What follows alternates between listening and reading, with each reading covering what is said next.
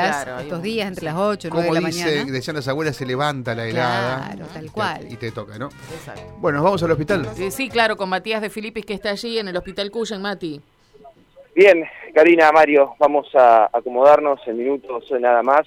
Vamos a tener la palabra en esta conferencia de prensa improvisada que se ha armado desde la dirección del Hospital José María Cuyen para conocer el estado de salud de los efectivos de la Policía de Santa Fe, que estaban en la Unidad Regional 1, puntualmente en la zona de la Brigada de Explosivos, en el depósito, donde también funciona eh, el taller de automotores de la policía. Bueno, lo cierto es que ya estaban contando de esta explosión que conmocionó a todo Barrio Sur y que tiene en vilo a la familia policial por el estado de salud de estos eh, tres eh, efectivos.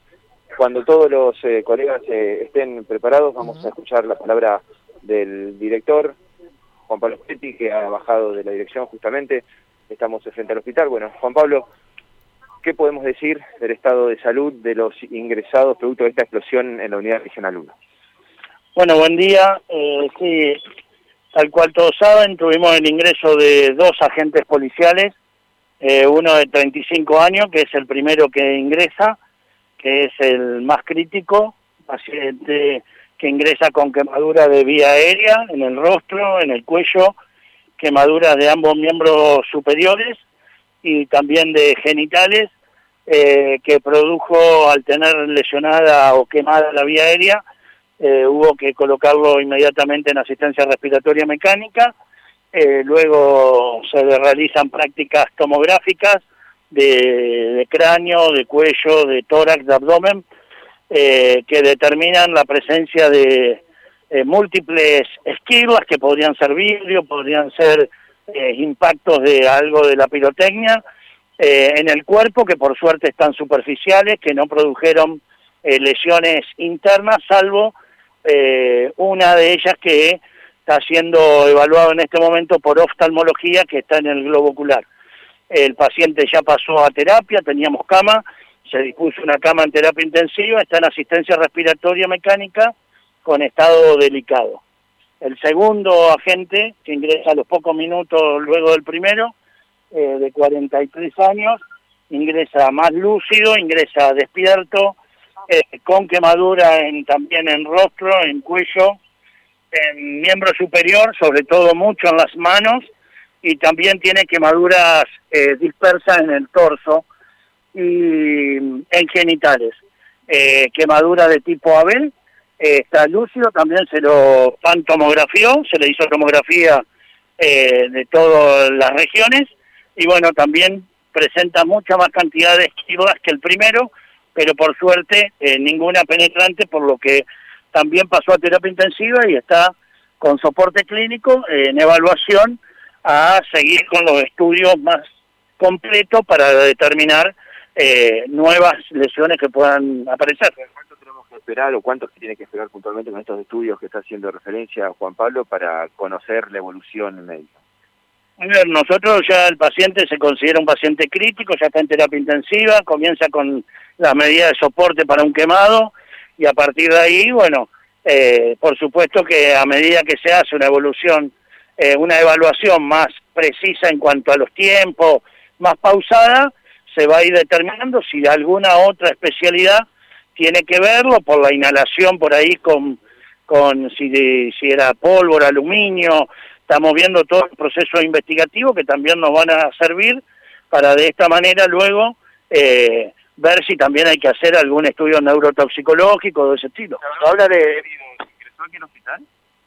Eh, no herido, pero sí con la persona que yo estaba dialogando recién, que es el jefe de la unidad, que también había inhalado mucho eh, eh, el hollín, el, los restos de la quema de la explosión, por lo que también será revisado en el hospital, pero está fuera de peligro, entró caminando con otro personal ayudante de él, así que en definitiva son dos heridos graves y dos heridos que llegaron por su se habla de esquirla, Juan Pablo, eh, ¿qué material se puede conocer o determinar puntualmente la explosión? A ver, yo lo vi en la tomografía, no, no, no podemos determinar, pero pueden ser desde vidrios, que hubo explosión de vidrios y que esos puedan ser lo que tienen, hasta la, la sensación de, de poder ser también alguna, no sé si eh, la pirotecnia propia que determine eso.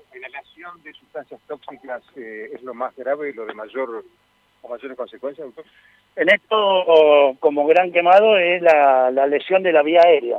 Sin lugar a dudas, la lesión de la vía aérea lleva que uno en la urgencia, como se hizo, tiene que garantizar con una intubación orotraqueal que determina que inmediatamente eh, el, se esté permitiendo que esa vía aérea esté permeable y se pueda garantizar la respiración. Luego de eso se verá cuáles son las lesiones, si hay quemadura, si luego hay que hacer reconstrucciones o algo a nivel de las mucosas, de todo eso, que es son las, las, las terapéuticas a segundo tiempo que lo verá la gente de quemado, cirugía plástica, terapia, cabeza y cuello. Bueno, por suerte contamos con las especialidades como para ir valorando las distintas complicaciones que puedan ir apareciendo. Bien, la palabra del, eh, doctor Juan Pablo Poletis, director del Hospital José María Cuyen. Bueno, dando cuenta del estado de salud de estos eh, tres pacientes, de estos tres policías que ingresaron, uno de 35 y uno de 43, graves, los dos internados en terapia intensiva, con porcentaje de su cuerpo quemado y esquirlas por la explosión, bueno, y hay un tercero que está lúcido, estable y sin las complicaciones de los dos primeros. ¿no? Bien. Matías, ¿recordás si la sala de quemados del Cuyen quedó dentro del hospital o se trasladó?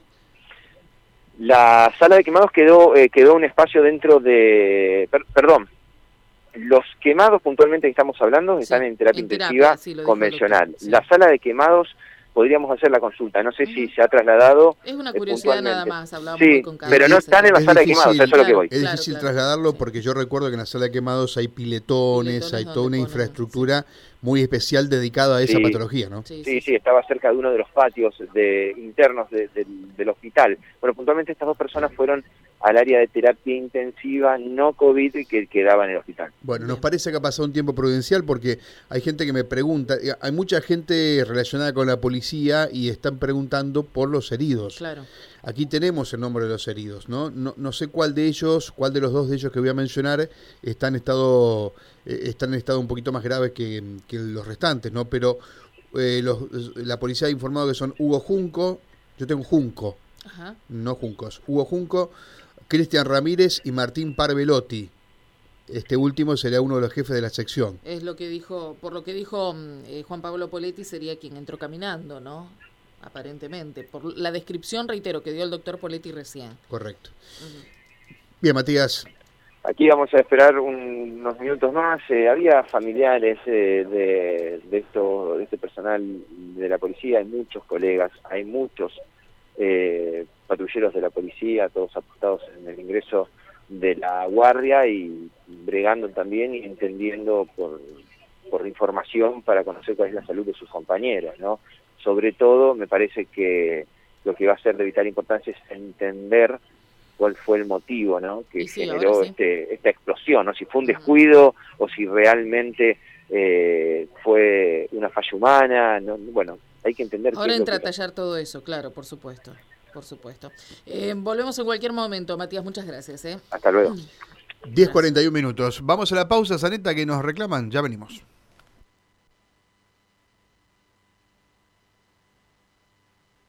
Conectamos Radio M3.